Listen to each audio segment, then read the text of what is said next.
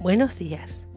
El mensaje de hoy, nuestro día número 4, está basado en el Salmo 107, especialmente en los versículos 1 y 2, que dicen así. Den gracias al Señor porque Él es bueno. Su fiel amor perdura para siempre. ¿Los ha rescatado el Señor? Entonces hablen con libertad. Cuenten a otros que Él los ha rescatado de sus enemigos. Estos dos versículos van seguidos de testimonios personales, ilustraciones de aquellos que han sido redimidos por el Señor y tienen razón para darle a Él gracias. Cada testimonio incluye un desarrollo similar, problemas y situaciones en las que se encontraba cada personaje, un grito desesperado clamando ayuda a Dios.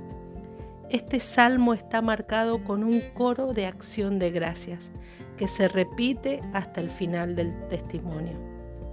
Como lo podemos leer en los versículos 8, 15, 21 y 31, que dice, alaben al Señor por su gran amor y por las obras maravillosas que ha hecho a nuestro favor. Hoy escribe tu testimonio personal.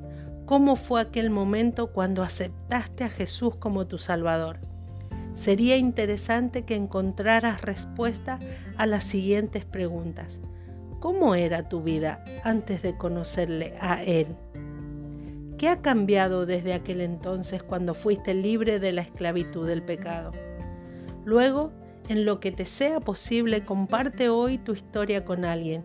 Sí, tu historia, tu testimonio de vida, tú, antes y después de haberlo conocido y cuéntale cuán agradecida estás con Dios por haberte escuchado en tus momentos de angustia, sanado tu corazón y restaurado tu vida. Medita en estas palabras y recuerda que tu testimonio puede ser de bendición para otros.